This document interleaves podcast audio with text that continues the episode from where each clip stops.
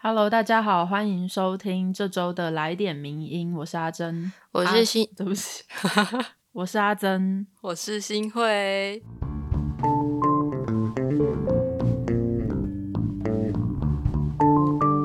这一集是阿珍，阿珍 回违两个礼拜吗？对耶，嗯。三两三两个礼拜，就是过年初五那一集你没有出现，因为你那时候已经回家了。对，你就孤军奋战。是，我回来了。好，也算是我们过年后的首更，开工后的首更。对，那以后没意外的话，时间每周更新的时间应该会改成。原则上是礼拜三啦。你要跟听友说一下为什么吗？也没有为什么，就是呃新的学期，所以有新的学习计划。哦，所以就选课啦。对，选课关系我们没有办法控制，所以对，请大家为阿珍的毕业之路应援，加油！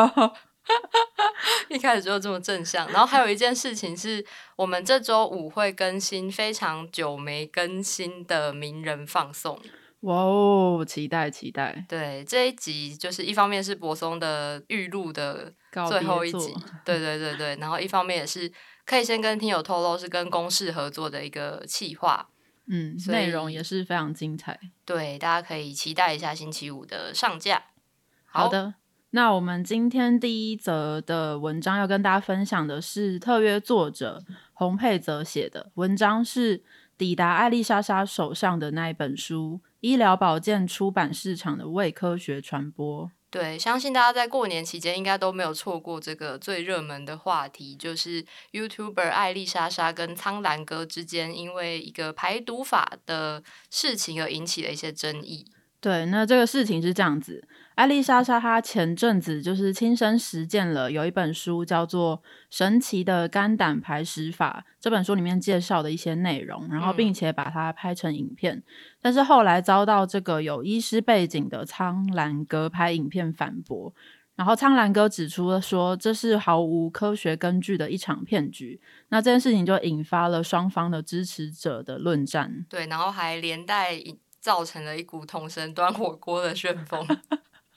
真的是非常的连带，对，就也在社群上造成一股不小的风波。这样，那其实后来就是艾丽莎莎有拍摄道歉影片，也删除了之前的争议内容。那这篇文章主要就是希望在这个风波过后呢，还是可以来谈一下几件蛮重要的事情。就是例如说，《神奇的肝胆排石法》这本书，它是怎么误导大众的呢？以及作者作为这个出版从业者，他从类型出版的角度，跟我们一起讨论医疗保健这种类型书籍在为科学传播过程中担任什么样的角色，以及目前整个的出版市场的环境又是怎么样呢？没错，所以一开始呢，他先来讲这个医疗保健书籍与他们的产地。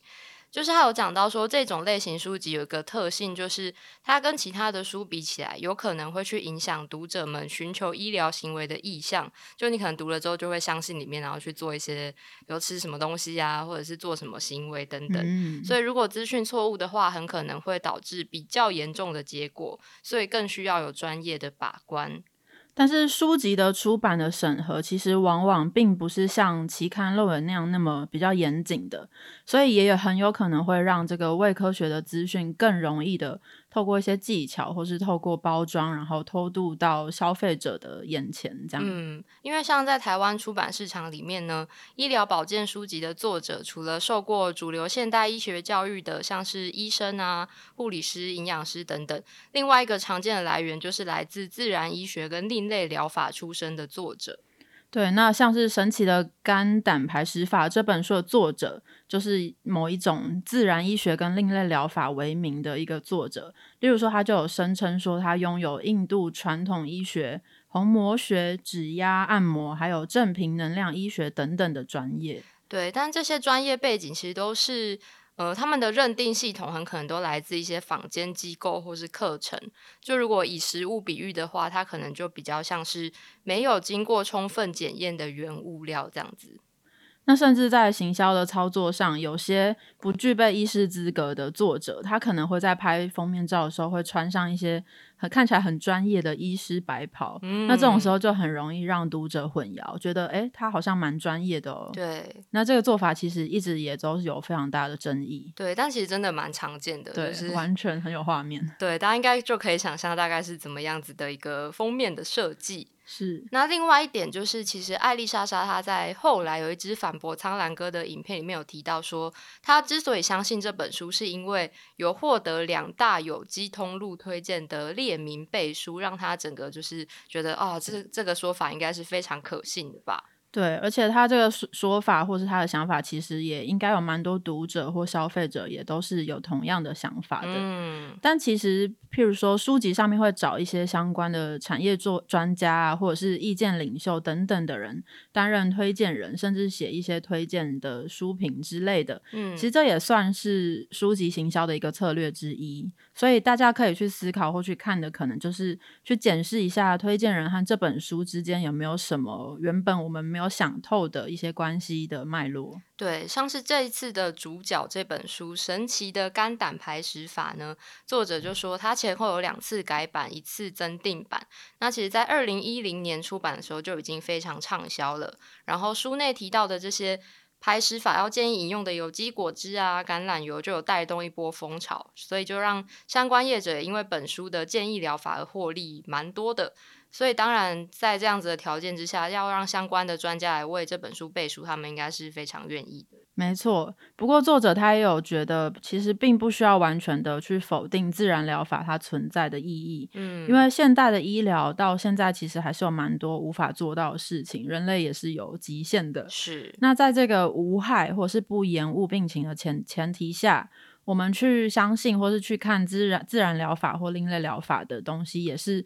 某部分填补了我们的需求。那当然，前提都是还是要提醒读者如何判断这些书提供的资讯。对，就是如果你真的有需求的话，还是可以去尝试或是了解这些知识，但是说它背后可能会是有一些利害关系存在的。嗯，那这次还有另外一个争议的点，就是有人发现说，神奇的肝胆排石法居然跟苍兰哥他自己写的书是同一个出版社，是元水出版社出版的作品诶。这个我还真的是原本不知道 哎。，对这究竟是巧合还是有什么样不一样我们没想过的状况呢？对，其实这篇文章的作者他觉得，与其说是巧合，不如说是这件事情反映了出版社的某种自我矛盾的状况，甚至反映了整个出版市场的现状。对，就是它虽然自我矛盾，但其实也是目前的一个常见的现况，这样。是，然后，其实这个出版社目前就是长期经营所谓的医疗保健类型的书籍，但也有出版一些主流医学相关的作品。可是呢，就是当你要出版一些讲求证据充足的主流医学，就比较难用比较耸动迷人的方式去包装，就不可能取说什么只要做对一件事，癌症就不会找上门 这样比较夸大的书名，在主流医学的著作里面是比较困难的。对，所以如果大家去看一下每年的书店啊，或是一些网络通路他们的销售排行榜，嗯，在医疗保健这一块，你就可以看到很多的书籍都是以这个比较夸大包装，或是各种千奇百怪、非常吸引人注意的自然医学或是传统疗法的这种类型，它其实上榜率是更高的。没错，所以书籍作为一种商品呢，出版社当然就会在市场导向之下，偏向出版这一类比较吸睛的作品。那所以才会出现同时出版自然医学跟传统疗法，但又出版主流医学的这种矛盾现象。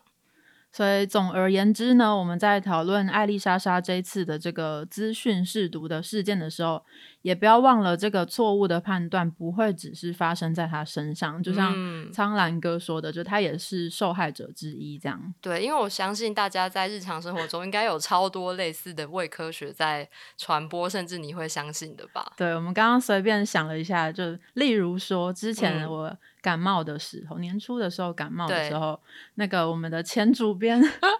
在这里再次缅需要傲怀对 BS 歌，他就说：“哎、那个感冒你要喝那个大热美。”我想说，这是什么？毫无证据，但是他本人觉得很有效。他他认真觉得很有效。对，那还有其他像是，比如说你被蚊子咬的时候，会在上面按一个十字 这种。真的真的很神奇。对，就相信大家一定会说，哎、可是我试过很有效啊，但它嗯可能就是科学没有办法证实，但是也许有部分真的满足了我们这种对，治疗的需求。是。嗯，所以其实出版社作为这个第一线的把关机制，它也不能是置身事外的。就是这种健康类型的出版，也应该要有一些可以遵循的知识伦理跟责任，这是作者这样觉得。对，所以他有提出一些未来可以努力的方向，也让听友们可以一起思考看看。他觉得可以建立比较及时、有效来防堵伪科学的机制，然后也要尽量的去散播逻辑正确、易懂的健康知识，或者是直接以法规来介入，不要再让这么多伪科学在趁机流窜。对，其实想一想，我们也觉得跟名人堂现在的处境，跟我们目前在想的事情蛮像的。嗯，就是除了一直要求乐听众要有什么判读能力，或是媒体试读能力之外，嗯，我们也我们也一直在思考媒体我们自己要如何解决这种资讯传播不容易的困境。对，就像为什么主流医学，嗯、为什么自然疗法会比主流医学更容易被大众吸收？感觉也是一个媒体正在面临需要思考的困境。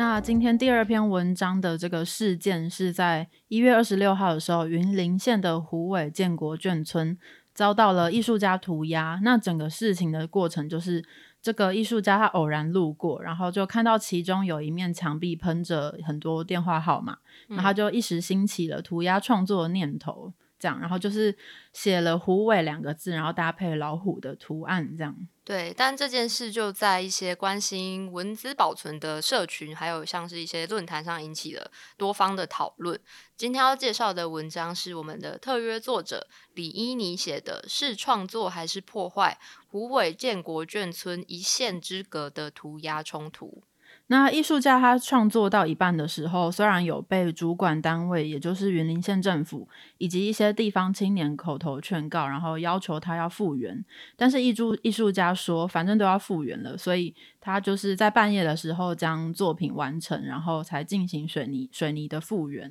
就是他想说，反正我都画了，你对就让我画完吧。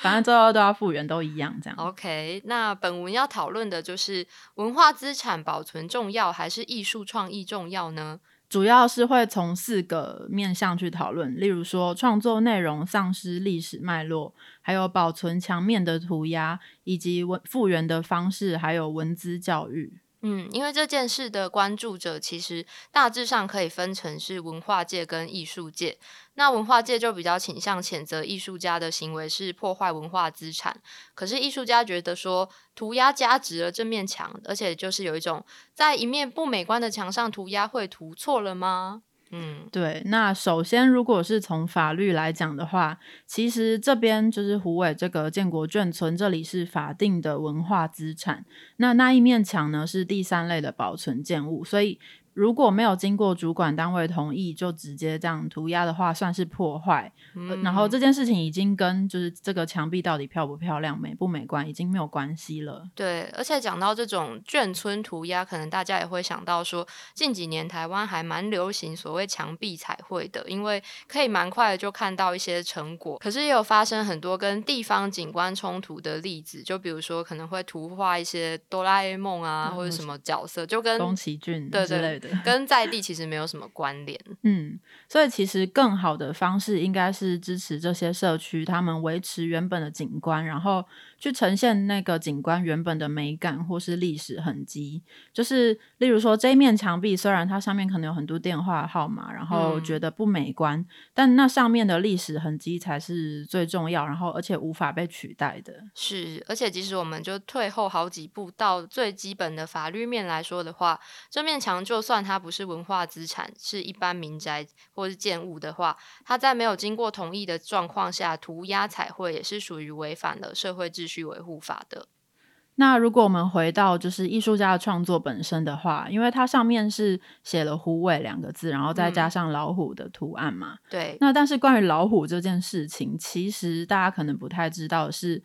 呃，虎尾这个地名，当地有一个民间传说，就是这个地名的由来是因为郑成功砍了二虎，就是凶恶的老虎的尾巴，所以就命名为虎尾。但事实上呢，郑成功在台湾各地都有各种传说，好像是对。但他其实在他攻台的隔年就过世了，照理来说，应该不太可能真的四处游历去杀老虎。对对，所以。作者觉得这种状况其实就是反映了台湾民间文学常见的一种文学标靶的状况，嗯就是会把一些有名人士的传说故事，然后结合到地方，然后让地方产生一些关联性。对，那其实虎尾这个名字真正的由来跟老虎没有什么关系，我也是看了这篇文章才知道的。对，也跟郑成功没有关系。对，它其实可以追溯到荷兰人记录的当时平埔族居住在那边的平埔族的发音的音译，那是直到一九二零年台湾总督府颁布地方区域的划分与自治之后，才出现虎尾郡啊、虎尾庄这样的名称。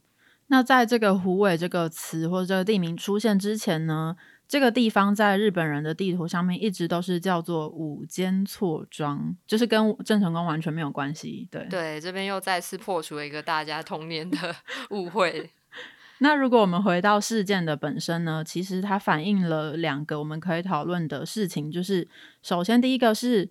我们是不是应该要尊重历史脉络，然后不要让就是不要误导民众，他们对历史有错误的认知呢？嗯，那第二个是，就算脉络不对，就另外一派说法会觉得，哎，虽然这个画老虎好像跟它原本的由来没有什么关联，脉络也没有对上，但是。到现在来讲，“虎尾”这两个字还是会让大家直接联想到老虎。那我把老虎画上去，这样创作有错吗？嗯，就会有这样的讨论。对，感觉又是双方对于这件事情立场不同上而产生的一些嗯分歧点。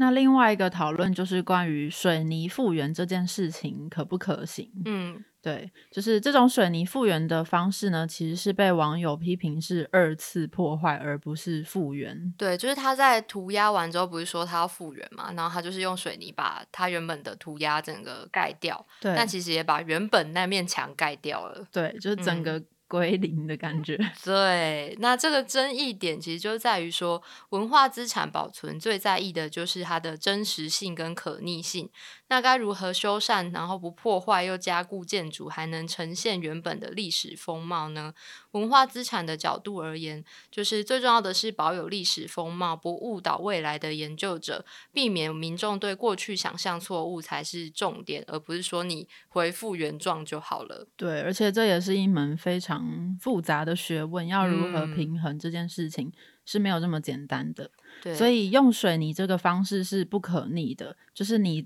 那个原本唯一的历史痕迹，在你把水泥涂上去的那一刻，就注定要消失在世人的眼前了。对，那大家可能就会想说，那不然我到底要怎么正确的处理这种涂鸦呢？作者就有说，其实应该要找专业的除漆人士进行墙面的清洗与除漆，把你的破坏尽量降到最低是比较好的方法。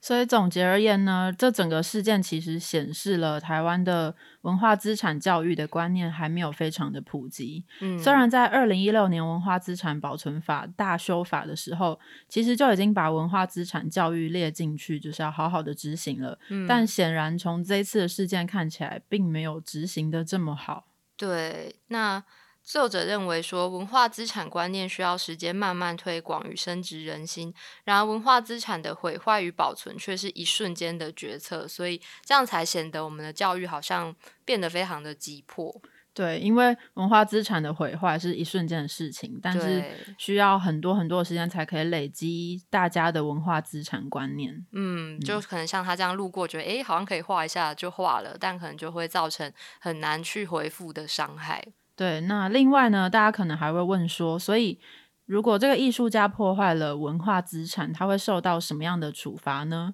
答案是没有任何处罚。嗯，因为现在的文资法当中，其实找不出任何一条破坏聚落建筑群的相关法则。目前只有针对古迹、考古遗址、古物、历史建筑、纪念建筑、自然地景。那为什么有的有在法规保护，有的却没有呢？对，所以作者就说，会不会其实反映了台湾的文字保存只是一种象征性的保存，而不是实质性的保存呢？嗯，就是说我们只保护我们想保护的，但是有一些其实还没有列在法规可以规范的范围，才会发生这一次的事件。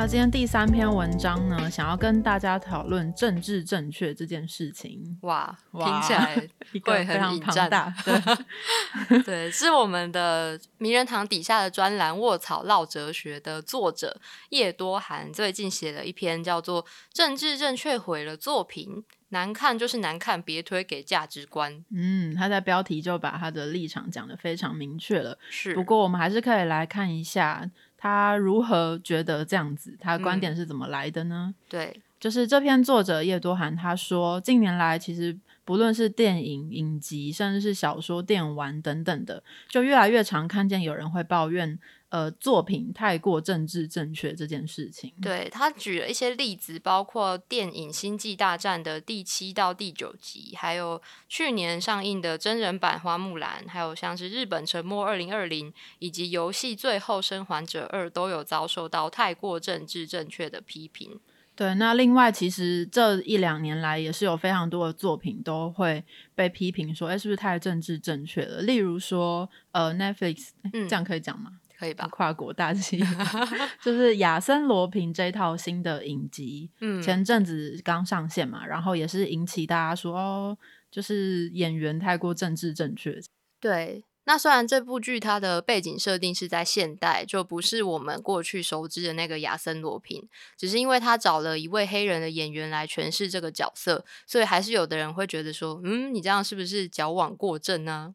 那其实这篇文章的用意是想要说明说，为什么他认为这样子的批评是不合理的，以及如果我们看到一部不喜欢的作品，又可以怎么样去批评呢？对，其实他是在教你怎么好一点的 去批评你不喜欢的东西，所以我觉得还蛮实用的。是，嗯，他首先先来讨论。就是当某些意见出来说讨厌政治正确的作品的人，他们可能会认为这些作品不是在追求平等，而是在仇视以往占优势的族群，比如说是在仇视异性恋、仇视男性或是汉人等等的族群。那那这些故事硬要给弱势者举足轻重的地位，然后把异男啊、直男这些 优势背景的角色描写的比较负面，就会让观看者感到不满。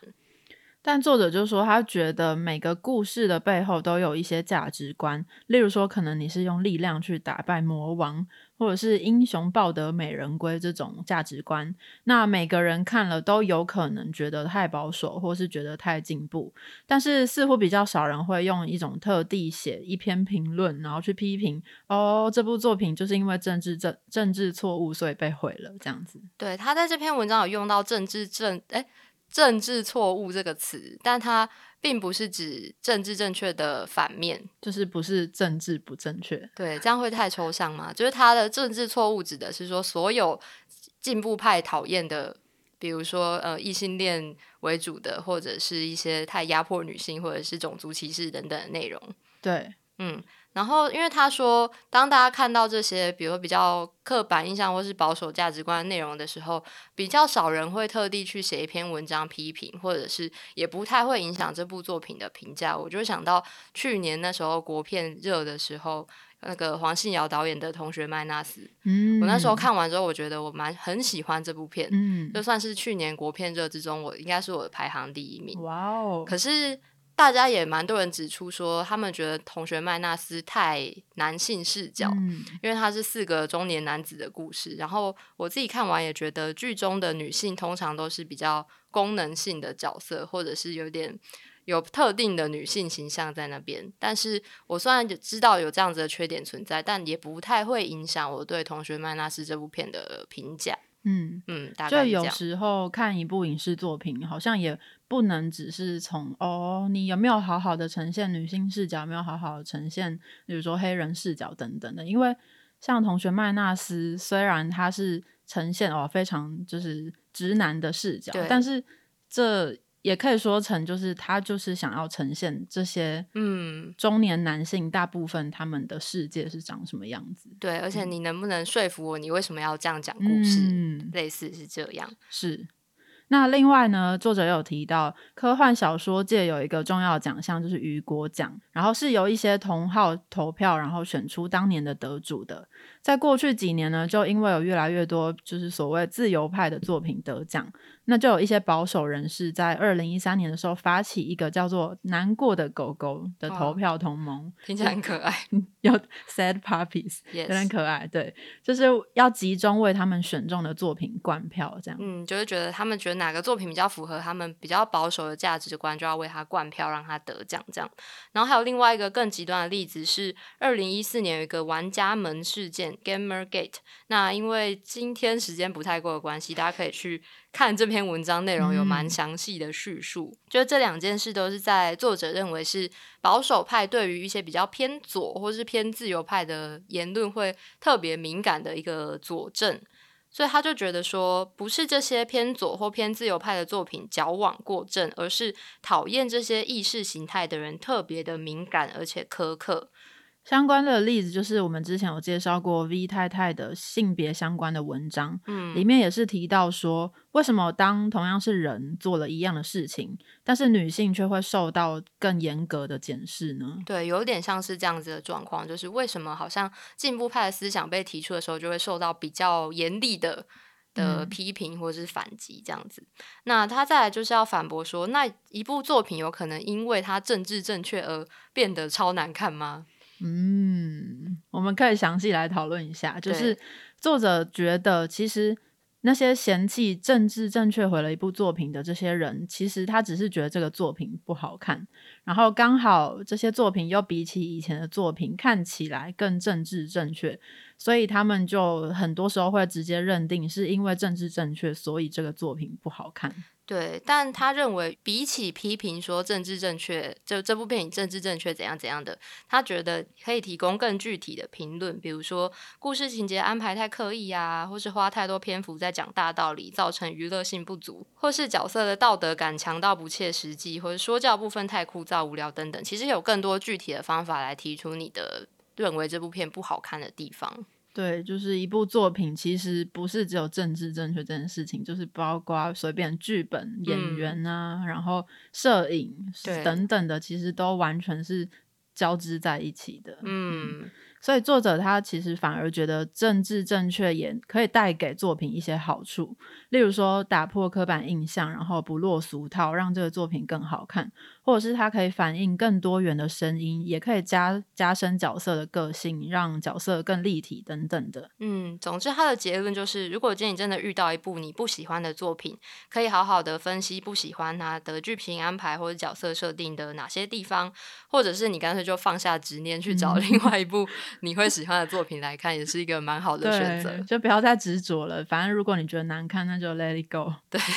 我觉得这个建议也蛮好的。对，然后这件事情就让我们想到，不知道听友们记不记得是去年吗？就是奥斯卡的那个去年吗？去年吧已，经分不出二零一九、二零一九跟二零二零，我全部搞混。二零二零是去年。对嗯对，就奥斯卡有一个那个报名的机制，是，对，是一个新的机制，就是多元化评选这件事情。嗯，那时候也有被说是是不是在搞政治正确这样，嗯，那关于这件事情呢，其实我们也有一篇文章是呃我们的作者汉斯黄写的，标题叫做《奥斯卡新制：多元化评选是改革还是政治正确假动作》。它里面有进行了，就是包括详细的分析这整个机制是如何改，然后以及以及目前整个产业界的现状有没有呼应到这个机制等等的。嗯。然后，如果大家还有对于说，那为什么我不能用政治正确来批评别人有疑问的话，之前朱家安也有在名人堂写过一篇叫做《正义魔人又来了》，当政治正确成为顿词，弱势更难被讨论。他的看法是觉得，如果当你用太过政治正确来批评一部作品，或是批评别人为了政治正确而政治正确的话，其实会无助于理解问题跟帮助讨论。所以，如果你是真心想要跟别人讨论一部作品好或不好的话，也许具体的指出嗯剧情哪里不好、剧本哪里不好什么的，会是比较好的方式。或者是你真的觉得它政治正确不好，那嗯具体而言是怎么样不好呢？也可以就是具体的提出来。对他没有说服你是为什么呢？这样子，嗯，嗯，那以上就是本周开工之后强势回归的 来点名音。